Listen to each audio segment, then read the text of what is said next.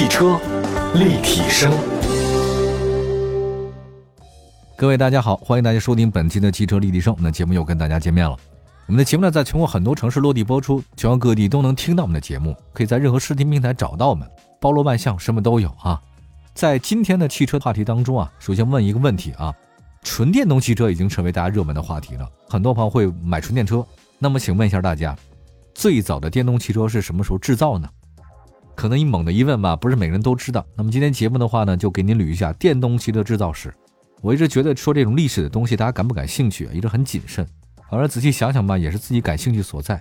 就追根溯源了一下，发现电动车的历史啊很独特啊。现在老说埃隆·马斯克，埃隆·马斯克，但实际上比埃隆·马斯克之前啊，这保时捷公司他们很多人都干这个事儿。此一时彼一时哈，你说柯达发明了数码科技，但是他觉得影响自己胶片生意，搁置不用，反而被数码打得稀里哗啦。实际上，这种电动车也有类似情况。你看一下马路上川流不息的各种汽车呼啸着来回，一般人认为汽油发动机的汽车肯定比电动汽车发明要早。实际上恰恰相反。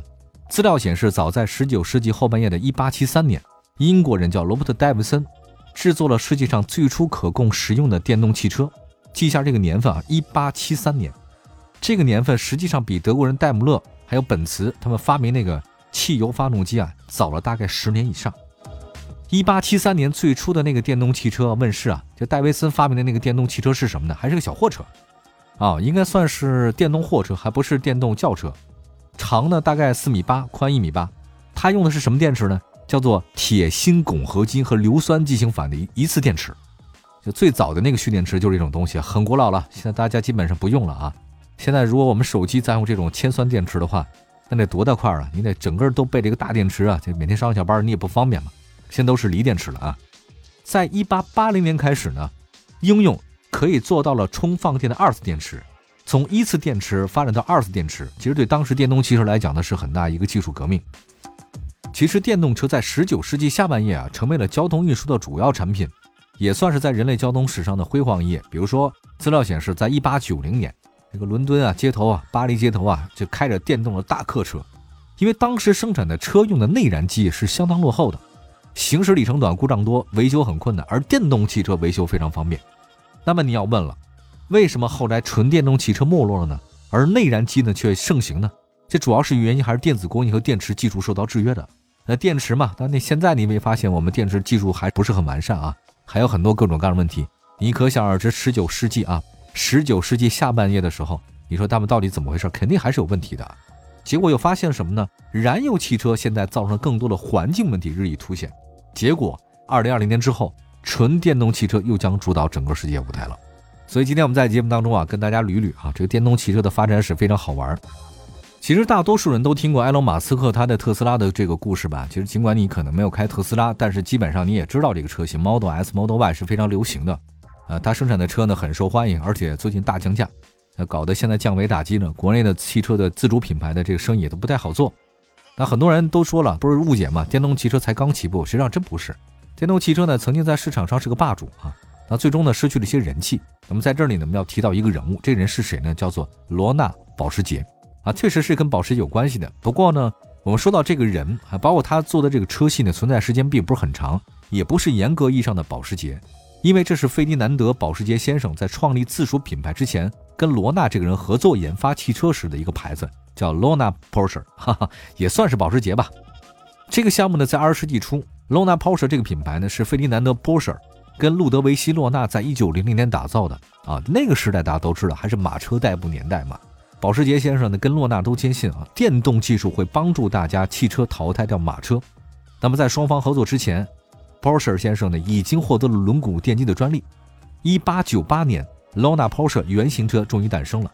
这个车呢，沿用了当时马车车型的造型，两个前轮使用三马力左右的轮毂电动机驱动前行，为电机供电的这个铅酸电池呢，装在车厢的下方。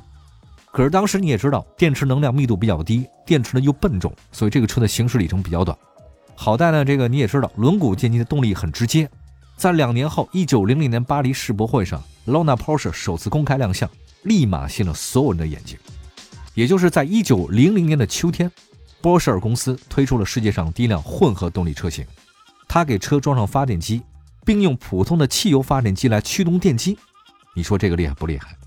将水冷的这个汽油机啊，每台只有三点五马力，装在车身中间，分别用它们驱动两台发电机，构成两套发电单元。然后功率二点五马力的发电机能在九十伏特电压下输出二十 A 的电流。现在都觉得二十 A 电流很小，在那个时候已经不容易了。直接的话呢，来驱动这个轮毂电机，剩余的电能流入电池储存起来，多厉害，朋友们！一九零零年，混合动力啊，有汽油机，有发电机，这是相当不容易的。现在吧，我们再想起来那个时代啊，就是工业革命啊，真的是带来非常多不一样的东西哈。就是现在我们大家生活当中碰到的这些东西，像汽车、火车、飞机，很多现代工业的东西都是源自于工业革命。当时这个机器带来了人力之后，物质极大丰富，像纺织工业，然后汽车工业，工业产品的极大出现，提高了生产效率，大家确实受到这个实惠还是比较多的。大家也想想看，现在工业革命呢，是不是已经到了尾声了呢？换句话来说，我听到很多一些战略学家他们也讲，就未来肯定是信息时代，这数字革命时代又到来了。那的的确确啊，现在我们好像离不开数字，离不开网络啊，离不开这种高科技的其他的一些东西了。那么这些会带给我们未来的生活会有哪些不一样的地方呢？我也不知道，真不知道。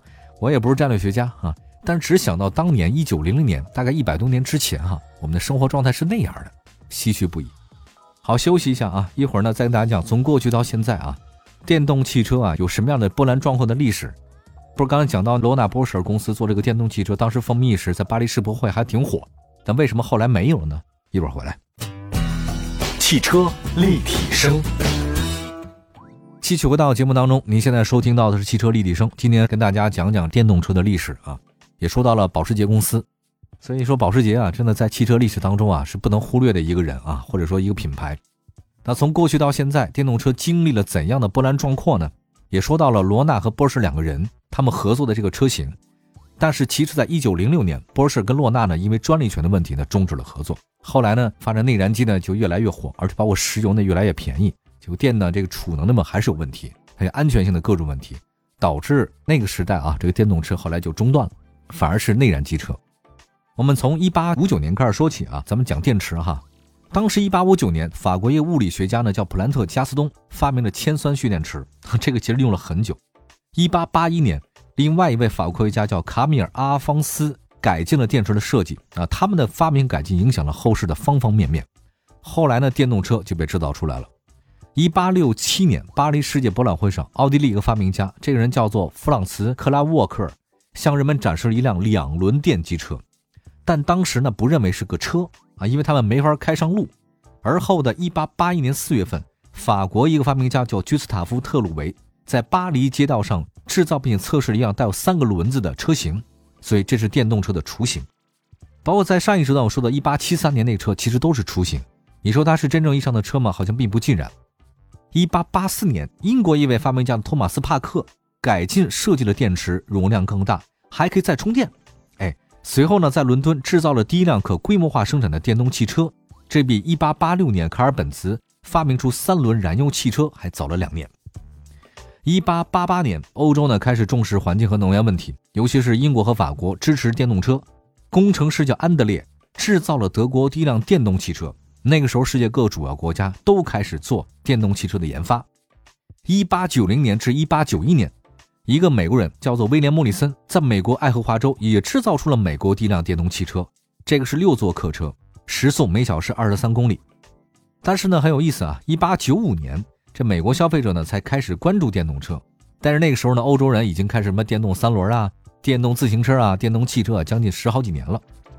那么在十九世纪九十年代末期、二十世纪初，大家对电动车的热情呢到了顶点，甚至还有电动的出租车。各位，那个时候就有电动出租车了。一八九七年，沃尔特 C 贝茨在伦敦设计了电动汽车组成的车队，成功运营。因为这个是电啊，它这个在运行的时候会有嗡嗡的声音。所以呢，他们这公司被称为“蜂鸟公司”。